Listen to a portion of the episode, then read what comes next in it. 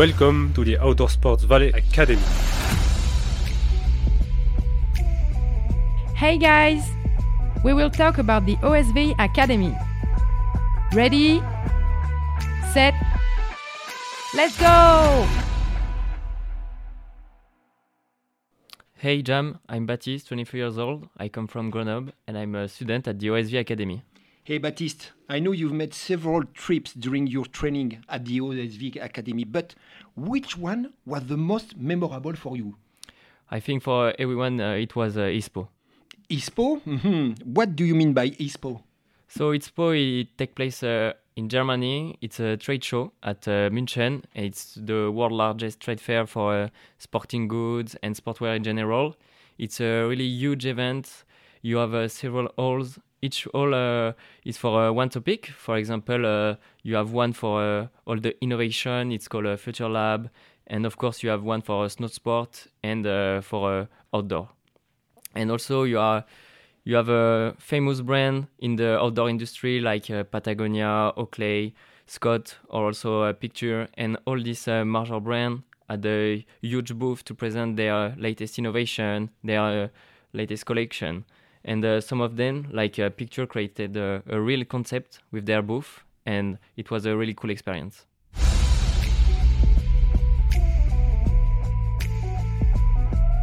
let's go Hi Jam, I'm Justine. Uh, I'm from Le Bourget du Lac and I'm an outdoor addict, so that's why I'm in the OSV Academy. Hello Justine, how did the trip go? Let me know. Mm, it was a great trip. We went there during three days uh, we took the bus. Uh, it was a long trip, 10 hours, and all the three classes uh, were there. So we were around 60 people, I think. And we decided to sleep in a hostel in the town, great hostel. We shared the, the room with uh, all the other students. And it was, yes, a great, great trip and a moment for business, but also a moment for cohesion and team building. Justine, I'm really curious. Tell me, what did you do uh, on this trade show? Mm, a typical day at ISPO starts around nine o'clock. Uh, the door was open and all the people come and uh, we were free so we walk uh, in the different booths uh, and we uh, we speak with the boss of uh, some brand, but also community manager. So it was a great moment to be on the outdoor culture and to understand uh, how the brand uh, is working and all the collection. Justine, apart from this business point of view, right? You just explained. What did you get out from the trip?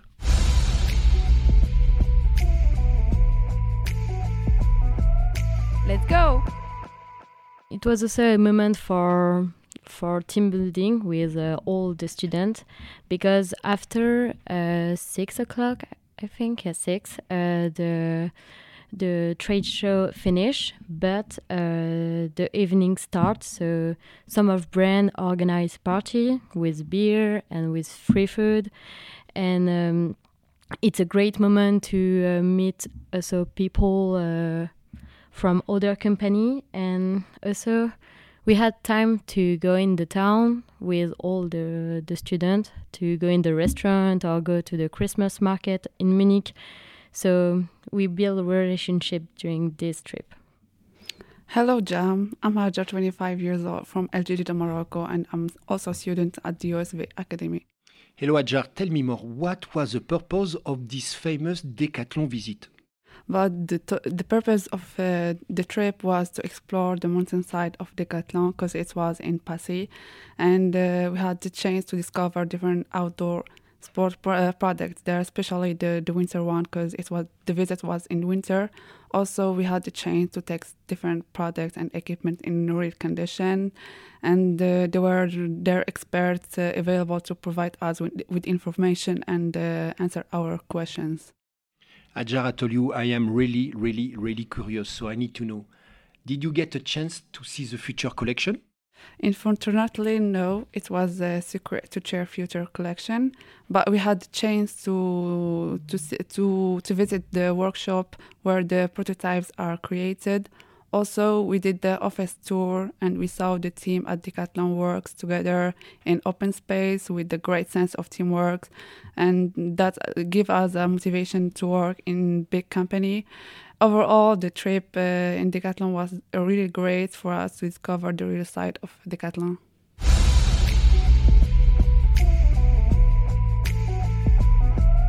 Let's go! Hi, Jam. I'm Luca, 22 years old from Tours, a student in OSV Academy.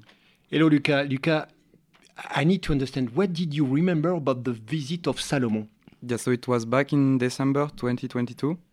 We have visited their headquarters in Annecy thanks to Laetitia Sobonvalo with our manager in in OMC, the bachelor specialized in marketing from OSV Academy. It was quite an official visit. Uh, when we arrived, we received our badge with our name. After that, we have been in a room with the retail marketing manager of Salomon, who, who explained us what they did on the site. Um, after that, we visit the, a bit the site, starting with the retail marketing lab, a place where they test merchandising before implementing it in store, and then we went to the closing part.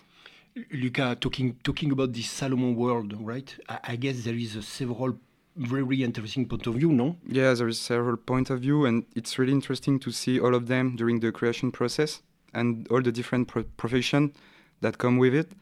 Um, we and this is some work we not only alwa- always think about from a perspective, perpe- perspective such as machining or sewing. So it was really interesting, and to see the manufacturing process and how they work for the top athlete by modeling the feet of guys like Kilian Jornet or François D'Haene to provide them with the best fighting shoes. It's quite cool and really interesting to see. And we saw also how all the depart- department works together during the manufacturing process. I'm just a bit sad that we didn't see really how the marketing and communication departments work from a marketing student.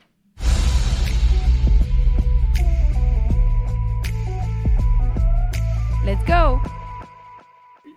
Luca, this kind of company does it does this appeal to you? I mean, you have some advantage by working there, uh, benefits to from experience to from other people, all the evolution perspective, and you can discover new jobs and new people. But maybe it's too big and too fragmented for me. I will feel more comfortable in smaller one, and will feel more important, useful, and find it more challenging. And that's something important for me.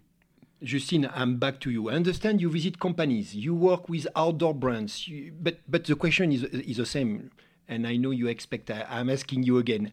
Uh, do you have the opportunity, finally, to test products? Yeah, uh, two weeks ago we uh, tested the Samaya tent product. So it's a high quality uh, tent for bivouac. And uh, we spent one night in the Semnoz, and it was a really cold night. So we rent to uh, the sleeping bag and the mattress, and 20 students uh, went there. And to make this moment uh, more Savoie uh, cultural friendly, we, we decided to cook uh, a fondue and to drink uh, white wine too. And uh, for the little fun fact, it was so cold that the wine freezing inside the bottle. but um, we just wait a, a little bit of moment, and after it was good.